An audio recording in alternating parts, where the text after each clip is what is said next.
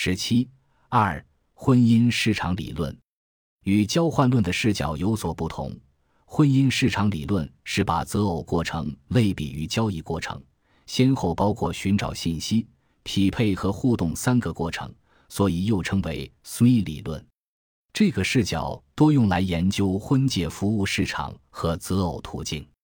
他们强调，择偶的过程并非像筛选理论那样是一个单线的发展过程，SME 是不同功能的三个过程，而非时间上的三个阶段，是可以在同一时间同时发生并存的。比如，在互动过程中，更多的了解、相处，以调整是否匹配的决定。显然。婚姻市场的 SME 理论主要着眼点在于择偶过程中信息获得的过程。